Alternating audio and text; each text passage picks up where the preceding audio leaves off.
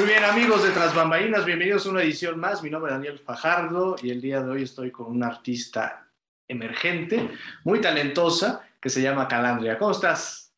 Hola, Daniel, muchas gracias por la invitación, súper bien. No, yo muy contento de recibirte y además una, una propuesta muy fresca y tú te denominas como una autora de pop nostálgico. Pero bueno, vamos a platicar un poquito acerca de, de, ti antes de llegar a este concepto del pop nostálgico. Me llamó mucho la atención que tu carrera inicia en la parte, bueno, al menos en Spotify, que creo que ahora es el referente para todos los artistas. Tú arrancas en el 2019, tu, tu primer material aparece en el 2019. Y obviamente el 2019 para todos es un, no sé, como que nos da mucha cosa porque fue el año de la pandemia y muchas personas eh, esta pandemia, el encierro, pues de las cosas positivas que podemos ver de la pandemia es que nos empujó a muchos a hacer cosas que, que no habíamos pensado. Y tú publicas tu, tu, primer material en el 2019, pero ¿qué historia hay detrás? ¿Qué tanto tuvo que pasar en tu vida para que en el 2019 decidieras por fin lanzar este concepto? Uf, pues realmente empecé a componer ya un poco grande, me parece que tenía como 18, 19 años cuando compuse mi primera canción. Y fue justo como en el 2017, 18 que empecé a componer. Y en el momento en el que, sea, en el que empecé a componer, yo estaba trabajando de Godín en un call center, uh -huh. eh, estaba muy triste. A la par estaba estudiando música en una escuela de bellas artes, pero tampoco me hacía muy feliz. Tenía muchos problemas eh, emocionales, la pérdida de un ser querido me afectó muchísimo. Entonces, pues mi vida era como muy gris, muy, muy no artística. Uh -huh. Y quería como un escape de, de, de todo eso. Entonces, eh, la persona con la que vivía en ese momento tenía un ukulele y pues lo agarré y con los dos, tres acordes que me sabía, pues empecé a, a componer canciones. Entonces sí, básicamente como 2017, 2018 fue que empecé a, a componer. Y sobre todo siento que la pérdida de ese ser querido me afectó muchísimo, pero también me motivó muchísimo para decidirme a hacer lo que realmente siempre he querido hacer. Oye, y entonces estabas estudiando música, pero ¿cuál era tu proyecto de vida en aquel entonces? Si no, no estabas como tan concentrada, conectada con la parte de la composición, ¿cómo te imaginabas eh, una vez que terminaras estos estudios en música? ¿Qué, qué ibas a hacer? Sí, pues iba terminando la prepa, uh -huh. así que el plan era, eh, mi mamá es mamá soltera, entonces la tenía que apoyar económicamente. Entonces, en cuanto terminé la prepa, intenté hacer el examen para esta escuela de bellas artes, uh -huh. pero fue muy difícil para empezar a hacer el examen. Me acuerdo que el registro es en línea y me tardé como cuatro minutos más en llenar algo que no tenía muy presente, uh -huh. en, en, ir a agarrar un papel y regresar literal. Y cuando regresé, ya no había lugares. Ah, Entonces me tuve que esperar un año más y en ese año pues estuve trabajando eh, en un call center. Call center. Pero sí, en un call center, pero siempre, o sea, siempre he querido de alguna manera estar relacionado con la música. Siempre he cantado, eso sí, durante toda la vida, desde que tengo memoria, pero componer sí es una cosa completamente distinta. Entonces, mi plan era, pues, antes que nada, entrar a la Escuela de Bellas Artes uh -huh. y dedicarme, ¿no? A, a la música. Eh, me quedé ya el siguiente año que sí pude hacer el examen, que mi registro lo hice como... Llevaste todos los papeles a tiempo. Sí, de hecho tenía como dos computadoras más, un, ah. o sea, mi tía, una, mis tías en cada lado para, para, ayudarme por si yo no acababa a tiempo, porque sí está muy cañón. Pero bueno, eh, este, ¿qué iba a decir? Ah, sí, y entonces... Eh, pues el plan era eso, era terminar la escuela de música, pero pasó todo esto de que falleció esa persona, que era mi prima, uh -huh. Y fue muy, muy, muy duro. Y en ese entonces realmente no tenía un plan, o sea, lo único que quería era como sobrevivir a todo lo que había sucedido. Y ya ahí es cuando pues descubres esta, esta vocación por componer. Estos primeros pensamientos de, de composición, fueron hacia ella o simplemente su fallecimiento te, te, movió fibras como para querer decir cosas, o sea, muchas cosas a lo mejor, ¿no? Este, de repente fallece alguien y sacan muchas cosas de nosotros y empiezas a, a traducir esto en música?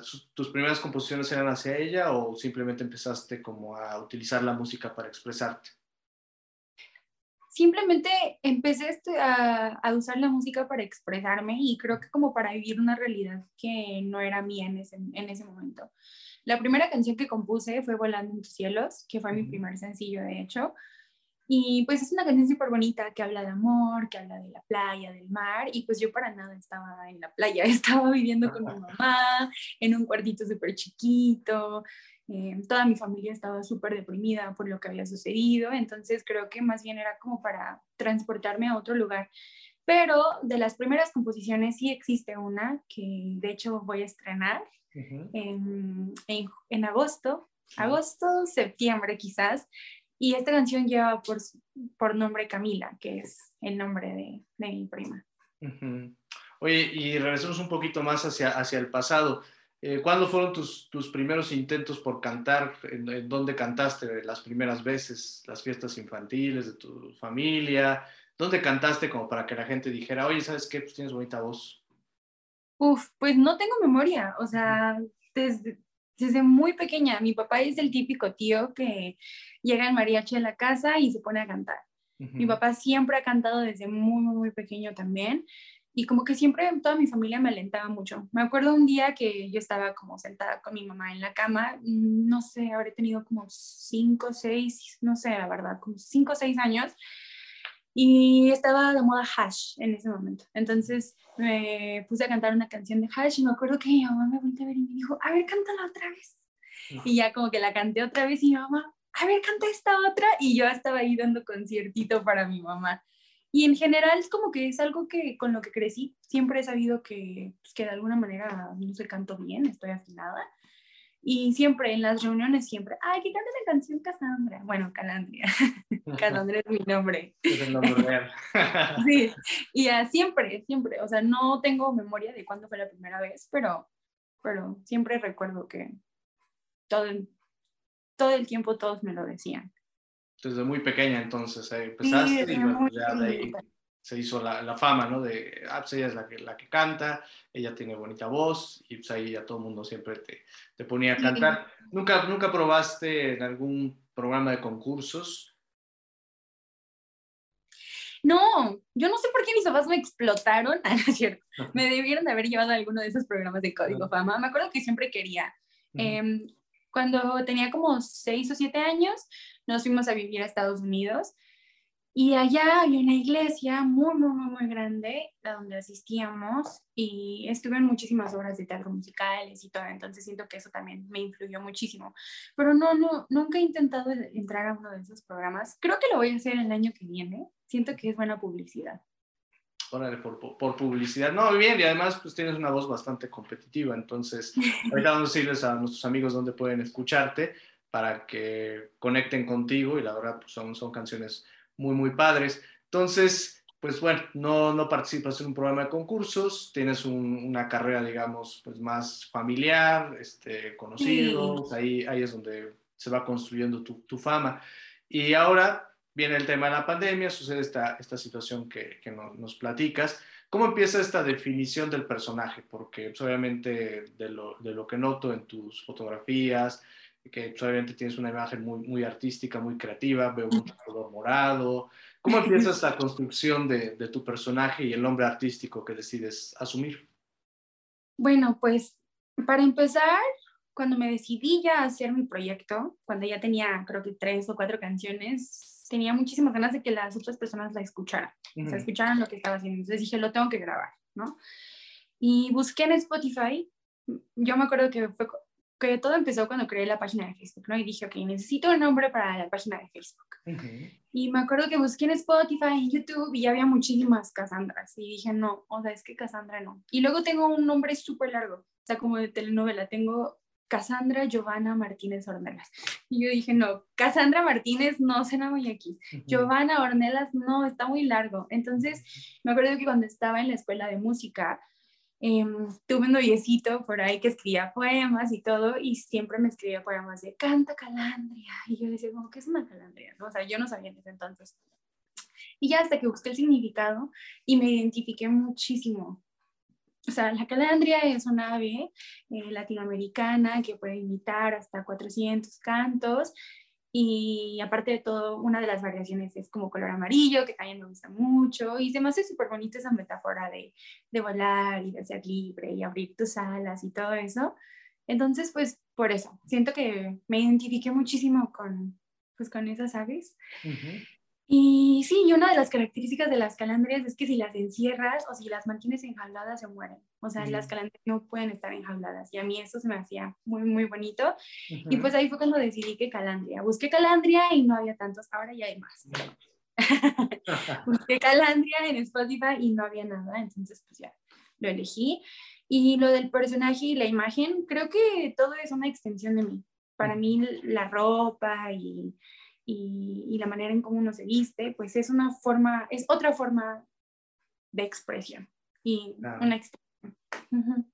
Oye, y yo escucho, por ejemplo, tu música, que ahorita damos el, perfil en Spotify y las redes sociales para que también la puedan escuchar. Pues está muy bien producida, o sea, independientemente de que es una muy buena voz, lo que sorprende muchísimo es la calidad instrumental, la producción que hay detrás de cada una de estas canciones, porque son canciones muy bien armadas, eh, tiene bastantes instrumentos y además diferentes capas. Bueno, obviamente tú estudias música, seguramente estás muy conectada con músicos, ¿no? Pero te das cuenta como si hay un trabajo en la parte artística, en lo musical, este, también muy, muy compleja. Tú participas eh, componiendo y además eh, participas también en la, composición de la música, o sea, no solamente la letra, sino con la música, o solamente creas la música y te rodeas de un equipo que te ayuda a musicalizar tu canción. Ha sido diferente para cada canción. Eh, con Volando en tus cielos, como fue la primera canción que compuse, Em, solamente tenía dos acordes al principio. Entonces, pues sí, el productor y obviamente un amigo que tengo que toca el piano que hizo una rearmonización y, le puso muchísimos más acordes y cositas como más, incluso como yaceras y así, pues ellos fueron los que me ayudaron. En las primeras dos, dos canciones, que es Volando entre cielos y Girasoles Nuevos, em, yo no, no me involucré tanto en la parte como de arreglos y de producción, porque no sabía, me sentía todavía muy verde, me sentía muy insegura, como que no sabía expresar lo que quería o hacia dónde quería que fueran las canciones. Pero ya en, Somos Más Lindos, que fue mi tercer sencillo, em, ya estuve un poquito más involucrada diciéndole al productor eh, lo, lo, que yo quería que hiciera. Realmente siempre ha sido un equipo muy pequeño en el que utilizo. Em, casi siempre son las mismas personas. Es mi pianista, que es David Patiño, em, el baterista, que es Héctor López, y más bien con ellos siento que siempre me, me identifico muy bien y saben exactamente hacia, hacia dónde quiero ir y, cómo quiero. Pero sí, yo personalmente no toco ningún instrumento en los sencillos, pero sí me gusta involucrarme en la parte de la producción. Oye, ¿cómo, cómo se da este primer paso? Porque pues, obviamente dices, bueno, pues ya este, me decido, voy a componer, tengo canciones que creo que son buenas, eh, checo el nombre y está disponible, no hay tanto problema. Y ahora viene esta parte de, esa decisión de, porque sé que mucha gente pues hace demos también, o sea, de repente pues graba y hacen demo y hasta ahí llega, ¿no? Y en tu caso, ¿qué fue eso que te empujó a, a decir, bueno, pues a ver, platico con unos amigos, ok, me dicen que sí me ayudan, y, no queda como un simple demo, ¿no? Sino que pues, a lo mejor en, tu mente sí te construyes con esa visión de, ser una cantante, de ser un artista. ¿Cómo, ¿Cómo, se da eso? O sea, como, como esta historia para inspirar a otras personas que a lo mejor pues se han quedado solamente en el nivel de los demos. Uf, en lo personal, siento que tiene que ver mucho con el apoyo de las otras personas pero también mucho con solo decidirte hacerlo. Me acuerdo que el productor que hizo Volando en cielos y Girasoles Nuevos, lo conozco desde que era muy chiquita porque tengo unos tíos que siempre han estado involucrados como en la gestión cultural y tienen un espacio muy bonito en el Estado de México que se llama Hacienda Ojo de Agua y ahí constantemente estaban yendo artistas, eh, más que nada como de la escena mexicana, como del son jarocho, son huasteco, fusiones y todo eso. Y ahí fue donde conocí a todas estas personas y ahí fue donde conocí a Hazel Torres, que fue el que produjo mis primeros dos sencillos. Y me acuerdo que él pues él ya tiene una super carrera, ¿no? O sea, ya es muy, muy conocido como en ese medio de la fusión folk mexicana pop. Y me acuerdo que yo le decía, es que me da muchísima pena enseñar mis canciones y que estén mal, ¿no? O me da muchísima pena enseñar o mostrar mis canciones y que no estén bien o, o, que estén feas o que a nadie le gusten. Y a mí dijo como, pues sí, pero más pena te debería de dar más hacer nada. Y yo, Entonces ahí me cambió el chip. Yo dije, sí, ya, o sea, por algo se tiene que empezar y pues vamos a hacerlo. Y siento que sí conté y he contado siempre con el apoyo de mi familia. Todo el tiempo, aunque no sea monetariamente, económicamente, perdón, eh, siempre me han estado apoyando todo el tiempo, todo el tiempo. Moralmente siempre han estado muy presentes. Oye, y hablando de cuestión de, de, presupuestos, sin que nos digas cantidades, obviamente, es caro este, lanzar una, una, una, carrera. Este, ¿cómo, ¿Cómo has obtenido este, este dinero? Digo, sin que nos digas tus fuentes de ingresos ni cuánto es, ¿no? Pero de repente también yo creo que se necesita dinero, ¿no? Este, pues, rentar el estudio, eh, pues pagarle al músico. A lo mejor dices, no, pues sí, la verdad sí, sí, sí, sí, sí me echaron la mano, ¿no? Porque los conozco. Eh, ¿Cómo, cómo, ¿Cómo se le hace esa parte económica también? Supongo que piensas, ¿no? Cuando vas a lanzarte, pues, pues, Sí, claro. Hay que pagar, ¿no? Sí. Pues para empezar, sí utilicé el recurso de que, pues de a compas, ¿no? O sea, quizás no me cobres lo que normalmente cobran, pero pues dime tu precio. Y la verdad es que he tenido amigos súper buena onda. O sea, justo ahorita estoy viviendo algo súper bonito que estoy produciendo mi EP y, y, estos sencillos que voy a estar lanzando y la verdad es que pues sí me están ayudando muchísimo mis amigos. Pero con los primeros sencillos, aunque es precio de compa, pues aún así es una inversión, ¿no? Claro. Y, y a mí siempre me gusta darle algo a los músicos, siempre, siempre, siempre. Y pues la verdad, honestamente, con mis primeros tres sencillos tuve el apoyo económico de uno de los call centers donde trabajé, mi jefe, es una persona muy excéntrica y que le gustaba mucho la música y todo. Y yo literal llegaba a la oficina, me ponía a leer y en mis breaks me ponía a tocar el ukulele en la azotea. Entonces, pues mi jefe, yo lo quiero mucho, me quiere mucho también, y él me, él me dijo, como, ¿sabes qué? Yo te voy a apoyar, tú dime cuánto necesitas y yo te voy a dar el dinero para que, para que hagas tus primeros tres sencillos. Y pues sí, me tuve que, que administrar muy bien para que me alcanzara el dinero, o sea, sí. Y, pero sí, es una inversión. Ahorita, por ejemplo, eh, ya con lo que gané de los tres sencillos, ya yo me financio y, este, y grabo en Europa, ¿no? No, fue terrible. Porque aparte le pagué a una agencia de music business para que me hiciera publicidad y todo, y pues prácticamente se clavaron todas mis regalías. Entonces, por los primeros tres sencillos no gané absolutamente nada nada, o sea, todo fue una inversión. Y pues sí, todavía tengo esa deuda. O sea, mi jefe me dijo como, pues, o sea, cuando puedas pagarme el dinero, me lo pagas, cuando, cuando tengas. Entonces yo sé que todavía tengo esa, esa deuda por ahí. Pero sí, ahorita ya yo estoy administrando completamente los sencillos y yo estoy pues pagando publicidad en caso de que sea necesario y así. Pero realmente las agregadoras pagan muy, muy poquito. Oye, pero ¿qué, cómo, ¿cómo te cuidas, por ejemplo, como consejo a todos nuestros amigos que están viendo la... Eh, ¿Cómo está esto? Digo, sin que nos expliques tampoco tan a detalle, ¿no? O sea, ¿por qué se quedan tus regalías ellos? ¿Firmas algún tipo de, contrato con ellos o, o, qué pasa ahí? Y pues lo que pasó con esta agencia de Music Business era que yo les mandaba mis canciones a ellos. Yo estaba muy verde, no sabía mucho de cómo hacerlo tú sola, ni siquiera sabía que se podía hacer tú sola. Y entonces yo les di mis canciones a ellos para que ellos las subieran, porque para entrar a Spotify necesitas un intermediario siempre. No puedes agregar tu música directamente a Spotify. Tienes que utilizar alguna, eh, sí, un intermediario que es, es el que manda a Spotify y a todas las demás plataformas tu música. Entonces ellos eran mi intermediario, aunque no eran mis representantes, ni mis managers, ni nada. Yo les había dado la música a ellos para que ellos la agregaran y aparte me hicieran publicidad en, YouTube y me hicieran un canal de Bebo y me verificaran mi partida de Spotify y un montón de cosas, ¿no? O sea, no tenían mis derechos porque yo tenía mis derechos, pero em, las agregadoras son las que cobran las regalías por ti y dependiendo de con qué agregadora estés, ellos se quedan con un porcentaje o no. Entonces, esta agregadora resultó ser pues un fraude. A mí sí me terminaron el trabajo que me tenían que hacer muy a fuerzas y después de que los estuve presionando mucho, pero antes estaba en otra banda donde también la usamos y a ellos literal los dejaron plantados, no les hicieron nada de, de, publicidad y ellos pagaron dinero. Y también después por Instagram me contactó otro chico que es de Cancún, que también es artista independiente, y pues resulta que a él también le hicieron fraude. Entonces, pues pues sí hay que estar atentos sobre todo de, pues, de las páginas de Facebook, pedir referencias, verificar que los seguidores sean reales, porque esta página tenía muchísimos seguidores, verificar que los seguidores sean reales y que no sean comprados, todo ese tipo de cosas, porque sí, ya después revisé la página y si eran, pues eran bots, o sea, seguidores comprados.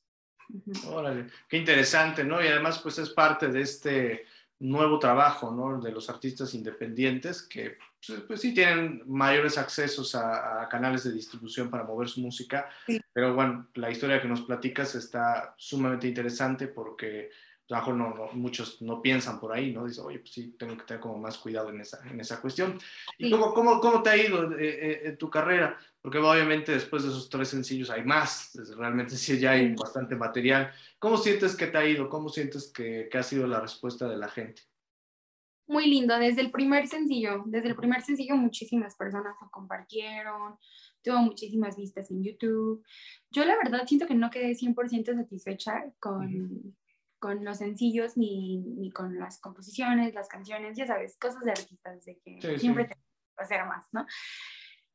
Pero siento que del año pasado para acá, más o menos como por abril, em, me encontré un nicho en el que me encontré. y me ha ayudado muchísimo a crecer y me ha dado muchísimas oportunidades, que son estos foritos eh, que son en casas, por ejemplo, el quinto piso, la casa del Rolti, eh, el de Coyo, el depa de los plebes. Ese tipo de foritos a mí me ha ayudado muchísimo a conocer otras cantautoras que también son emergentes o que van comenzando como yo. Y wow, o sea, me deja impactada cada vez que escucho a alguien y también mi música ha sido muy bien aceptada ahí. Em, el Rolti, que es la persona que lleva la casa del Rolti, cuando lo conocí, me soportó súper buena onda conmigo y me invitó a tocar al Foro del Tejedor. Entonces estuvo súper interesante porque es un lugar pues muy legendario y un lugar donde siempre había querido cantar. Y a partir de ahí muchas cosas empezaron a pasar. Tuve la oportunidad de presentarme en Bajo Circuito, en el Foro Indie Rocks, en un montón de foros que yo ni en mis sueños podría imaginar que pues, me iba a estar presentando ahí. Y me ha traído muchas cosas bonitas estar en asistir y conocer a personas y asistir a ese tipo de lugares. Oye, ¿y, te quieres mantener en esta idea del, del pop nostálgico? Porque insisto, a nuestros amigos ahorita que les vamos a dar las redes y puedan escucharlo, pues yo creo que, que este tipo de música se agradece, porque ahora tenemos vivimos en un medio sobreproducido, ¿no? Este, y está padre, digo, pero de repente como regresar a algo tan básico como lo que tú haces, pero muy bien hecho, obviamente no por básico quiero decir que sea simple, no, este, está musicalmente bastante bien armado, ¿no? Pero me gusta porque tu música nos da la oportunidad de escuchar la letra. Entonces, está padre, o sea, la, escuchas, te envuelve, está muy rica, yo hace rato la, estaba escuchando también antes de, grabar la, la, entrevista, está rica como para un cafecito, la verdad, para estar ahí descansando, una buena, buena música. Y te quieres mantener en esta onda del, del pop, o, si piensas a lo mejor en un futuro en evolucionar a, otras cosas, o realmente te gustaría quedarte como en esta, en esta área del pop?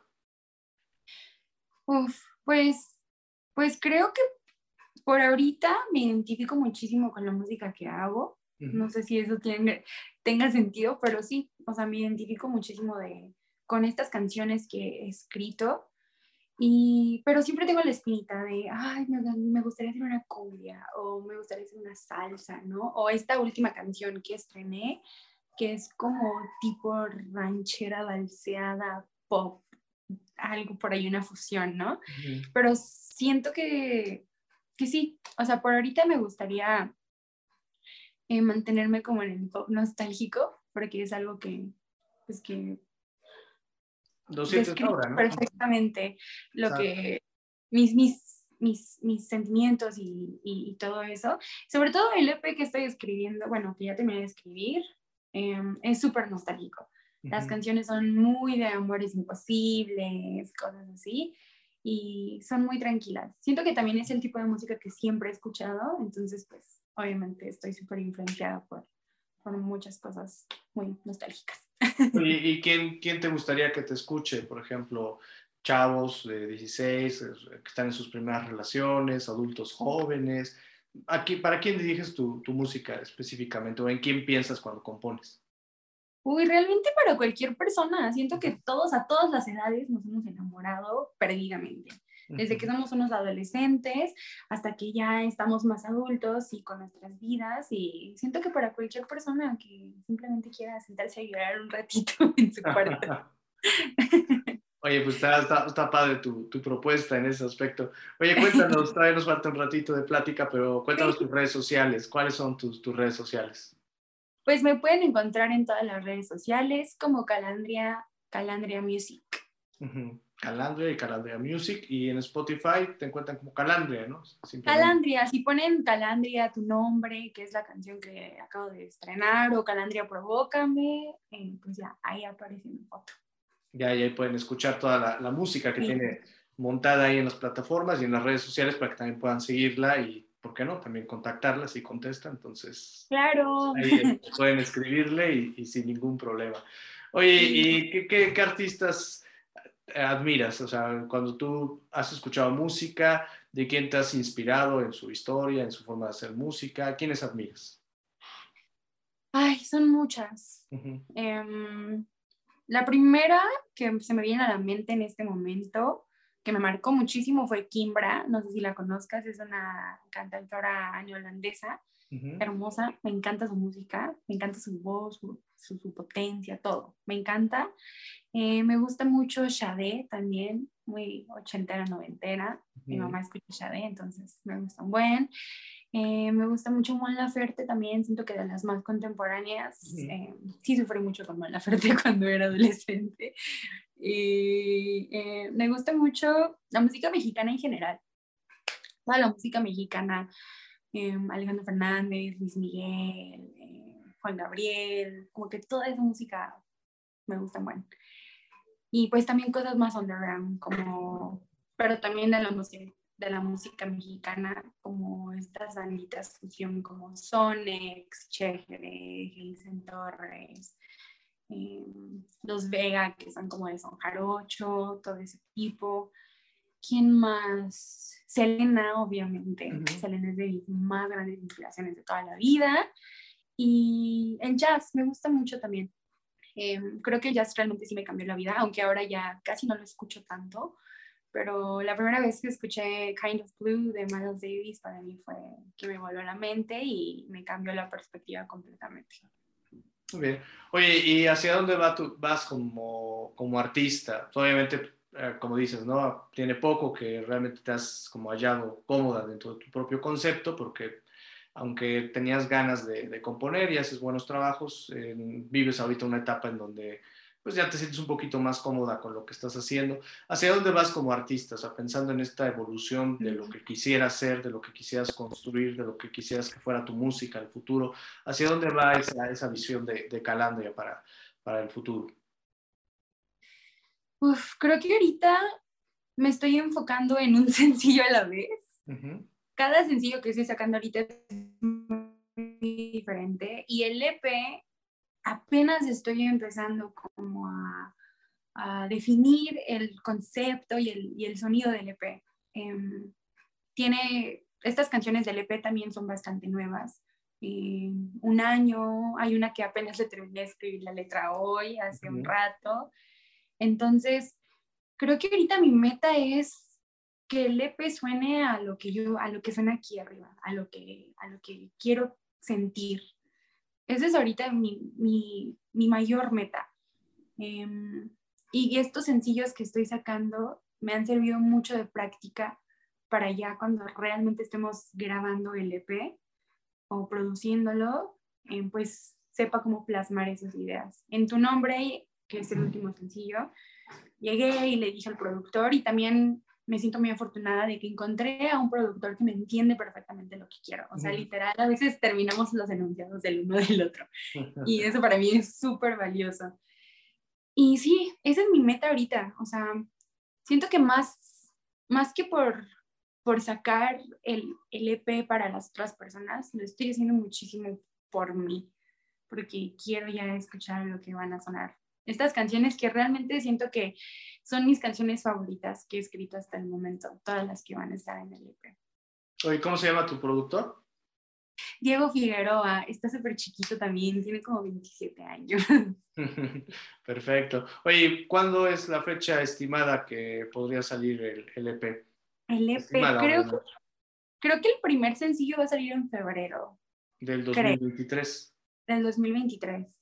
Sí, sí, sí, creo creo, todavía no lo sé. Igual en diciembre puede salir el primero, pero no estoy muy segura, dependiendo de cómo se vayan dando las cosas. No quiero para nada apresurar el, proceso. Sí, como por eso decía, bueno, pues nada más como para checar este, como ya nos platicaste, pues es todo un proceso largo, todavía hoy terminaste de escribir una de las canciones, eh, pues todavía después viene la, la, parte de la musicalización, o sea, es un proceso un poco largo, pero bueno, para esperar un poquito de, tu música, porque por lo que has platicado, creo que es esa prueba de fuego, ¿no? Es como ese concepto tuyo ya maduro, con el que ya... Uy, no sé si maduro, pero, pero pues ahí vamos a ver qué sale.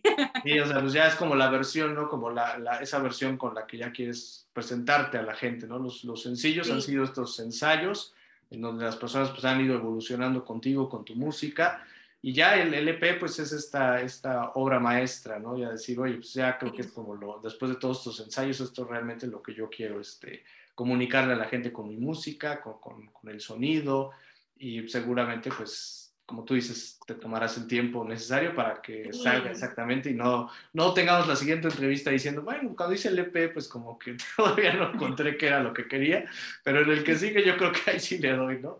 Sino que ya va a ser un, un, un buen material. Oye, Carandria, pues me dio muchísimo gusto platicar tras bambalinas contigo, conocer pues esta historia bien interesante de, como tú dices, todo comenzó con un sí, pues va, y bueno, pues ahí, ahí poco a poco se va construyendo una, una carrera y sabemos ¿no? que en el medio de, de los medios de comunicación, de, de, los artistas, pues realmente las carreras se construyen con paciencia, ¿no? Hay mucha gente que se baja, ¿no? Este, pero pues cuando dices en sí, pues viene un proceso de, de, mucha paciencia, ¿no?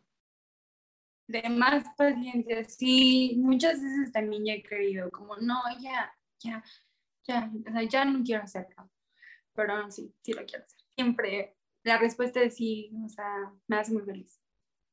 Oye, ¿sufres mucho esa, esa parte? O sea, yo digo, yo lo sé, en todos los proyectos de vida, pues viene ese cuestionamiento, de decir, ay, estaré haciendo lo correcto. Eh, ¿Qué tanto lo sufres cuando de repente dices, ay, pues es que ya tengo varios sencillos ahí, tengo a gente trabajando, pero, pero no sé, como que a lo mejor ya no quiero. Este, ¿Cómo lo sufre un artista de esos, esos, esos bajones? Así compongo otra canción en esos bajones. Sí, compongo otra canción, no, es cierto. Eh, me da mucha ansiedad. A mí me da muchísima ansiedad, pero ya lo he aprendido a controlar. Porque muchas veces eh, todas esas dudas tampoco vienen directamente de la música, sino de cosas más atrás que ni siquiera se nos pasan por aquí por la mente, ¿no? Eh, sí, o sea, cosas que incluso tienen que ver quizás con nuestros padres, ¿no? Y desaprobación de ellos, uh -huh. cosas más, más, más, más dentro. Entonces, sí la he sufrido y he tenido que ir a terapia porque lo, lo proyecto directamente pues en, en, mi bebé, que es mi proyecto musical, ¿no? Uh -huh.